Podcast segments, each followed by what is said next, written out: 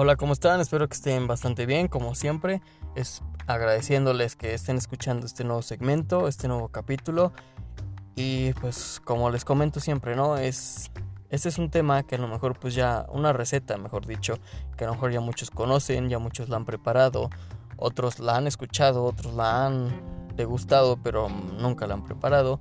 Entonces, hay diferentes situaciones, ¿no? A lo mejor uno ya tiene el conocimiento como cocinero o la experiencia incluso de ya prepararla, pero como siempre les comento que hay que escuchar pues las versiones de varios cocineros, los conceptos de muchos cocineros, las formas de preparación y pues de eso mismo basarnos en un criterio y decidir cuál es la que más nos convence a nosotros como cocineros, ¿vale?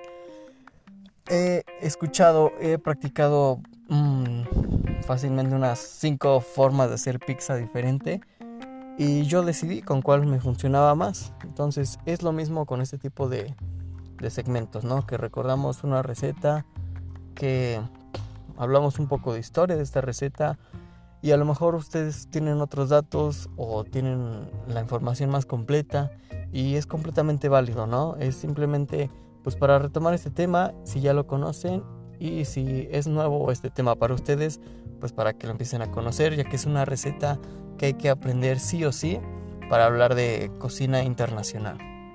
¿Vale? Estamos hablando de la focaccia. La focaccia es un pan italiano relativamente plano, redondo o cuadrado, de sabor y textura similar al de una pizza. Antes de hornearse se le hacen pequeñas incisiones con los dedos que permitirán una rápida transferencia del calor durante el horneado y después se rocía con aceite de oliva. El resultado es un pan con un dorado uniforme pero húmedo por dentro. La focaccia se consume en toda la península italiana. Por tanto, existen muchas versiones de ella, las cuales varían en cuanto a grosor, forma y tamaño. Pueden ser saladas o dulces y recibir un nombre específico dependiendo de la región. La masa de la focaccia es muy sencilla y son los distintos ingredientes que se le añaden encima los que le dan su particularidad. Las más sencillas se condimentan con sal de, sal de grano, ajo picado y alguna hierba de olor. Otras llevan ingredientes típicos de la zona del Mediterráneo como aceituna, jitomate, embutidos o quesos locales. Actualmente la focaccia es un pan reconocido mundialmente y no es necesariamente exclusivo de panaderías italianas, comúnmente se sirve como acompañamiento de pastas o sopas y se utiliza como pan para preparar sándwiches. La clave de una buena focaccia está en la masa. No debe ser muy fina ni tampoco excesivamente gruesa y requiere de un buen amasado y reposo adecuado. Hacer este tipo de pan requiere una masa con alta hidratación. Estamos hablando que para la realización de este pan sí es la base de una masa, madre de preferencia. Entre más trabajo lleve esta masa, mejor el resultado en la focaccia, ¿vale? Ya saben que pues la decoración es a la creatividad del cocinero. Jitomate, queso, hierbas, eh, algún tipo de picante incluso, ¿no? Para hacer como una combinación de cocinas. E incluso pues setas, incluso le han llegado a poner. O sea, diferentes combinaciones, ¿no? El límite es la creatividad del cocinero.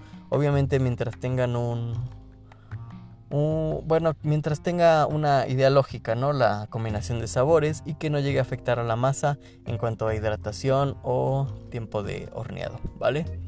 Bien, pues la focaccia sí se sirve mucho. Allá no es originalmente de Italia, ya se está haciendo un platillo mundialmente conocido y entre más avanza esta popularidad de este platillo, pues más se va expandiendo, ¿no?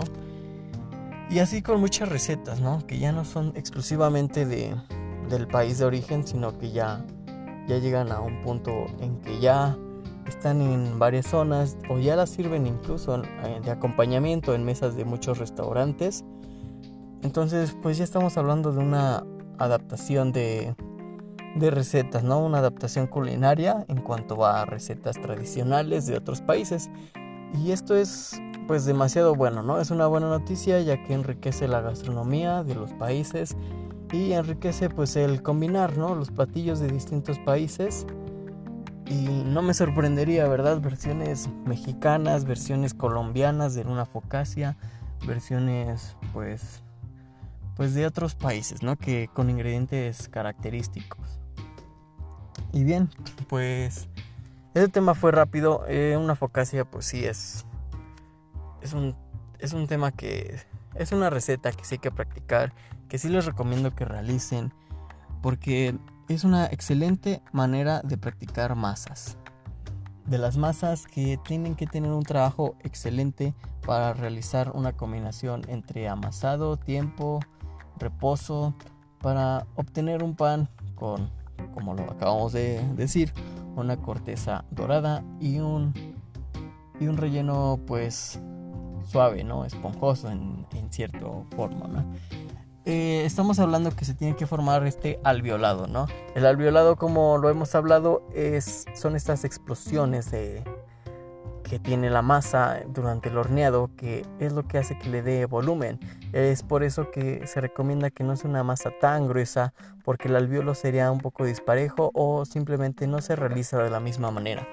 Es un, es un grosor un poco, pues de preferencia, digamos que entre lo de una pizza y lo del doble de una pizza sería el límite del grosor de, de una focaccia. Para que pues no pierda pues esta idea, ¿no? De, que sea una de acompañamiento, una receta de acompañamiento no es normalmente el principal característico, bueno, el, platillo principal. Y pues como lo acabamos de ver también, también se utiliza no solo para acompañar, ¿no? El plato principal, sino para hacer estos mismos sándwiches, ¿no? Unos tipos chapatas, unos tipos bagels. el relleno es pues la creatividad, ¿no? De cada cocinero, como lo hemos hablado. La receta ahí está. Lo que el cocinero se le ocurra hacer o se le, se le interese, ¿no? Experimentar nuevos sabores, pues ya sería a gusto del cocinero. Esperemos que, pues sí, si no has preparado esta receta, pues te animes a prepararla. Es una excelente forma de practicar masas para perfeccionar tus técnicas de amasado, de horneado, etcétera, ¿no?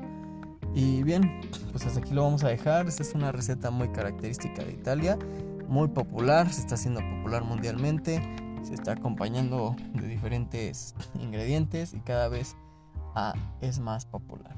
Bien, pues muchas gracias por escuchar este segmento. Nos vamos a encontrar muy pronto en otro segmento y gracias, que tengan un excelente día.